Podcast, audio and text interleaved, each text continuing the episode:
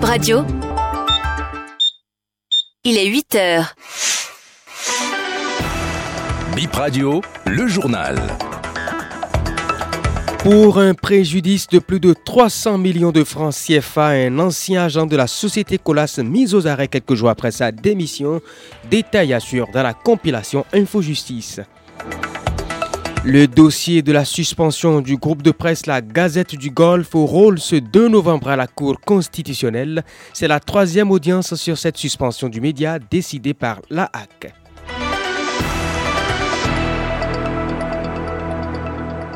Et nous passons d'abord par le bulletin météo, mesdames et messieurs. Aujourd'hui à Cotonou, le temps deviendra plus incertain en cours de journée. Les températures fluctueront entre 26 et 32 degrés Celsius. Ce matin, éclaircies et passages nuageux, parfois denses. Et dans l'après-midi, le ciel sera à moitié nuageux. Possibilité d'averse en fin d'après-midi. Risque de pluie à Cotonou, 30% aujourd'hui. À Abomey-Calavi, Attention aux visibilités réduites en début de journée. Les températures fluctueront entre 25 et 32 degrés Celsius. Ce matin, éclaircies mais formation brumeuse possible. Aucun risque de pluie.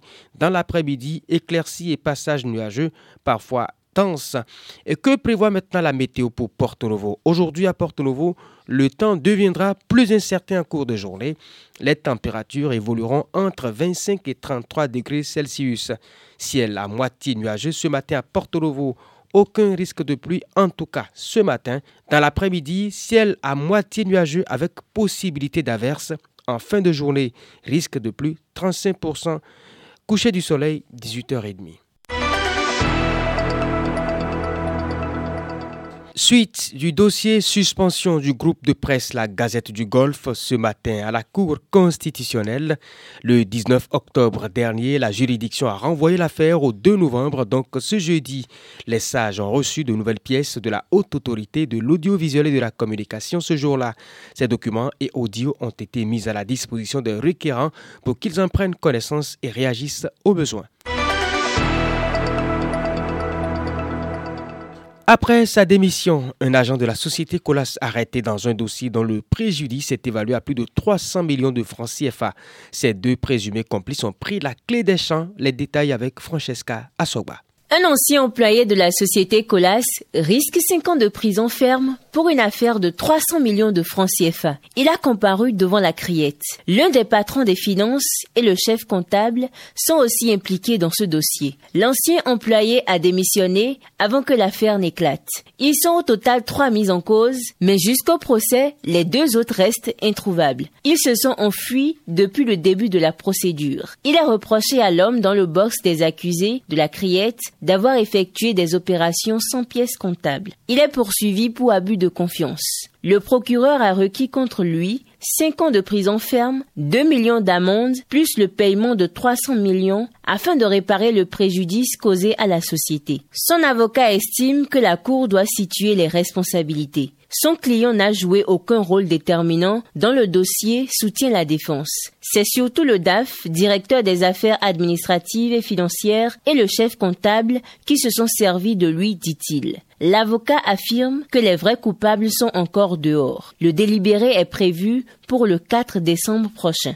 Il était aussi question de cybercriminalité à la criette. Deux jeunes hommes ont comparu pour escroquerie par le biais d'un système informatique. Ils ont reconnu les faits. Les deux ont été interpellés le 23 août 2023. Le ministère public requiert 5 ans de prison ferme et la confiscation du contenu du scellé. Le délibéré est prévu pour le 27 novembre. On finit avec ces étudiants de l'ENEAM qui se font escroquer par des individus leur promettant le succès. Il s'agit d'étudiants redoublants de l'École nationale d'économie appliquée qui ont remis de l'argent à deux jeunes hommes contre la promesse d'un succès. Les deux escrocs ont été jugés au tribunal de Cotonou. L'un des accusés a nié et le second est passé aux aveux. Leur dossier est renvoyé au 8 novembre prochain. Un motocycliste percute un camion ce mercredi au niveau du carrefour cheminot à Cotonou. Le conducteur a été conduit au CLHU de Cotonou. L'accident s'est produit vers 11 heures. Un autre blessé dans un accident un peu plus tôt à la sortie de Cotonou vers le CEG Le Noko aux environs de 8 heures, toujours ce mercredi. C'est un motocycliste cette fois percuté par un tricycle. La victime a été évacuée à l'hôpital. Religion à présent, ce 2 novembre est la journée dédiée aux défunts. Ce n'est pas une journée fériée, contrairement au premier.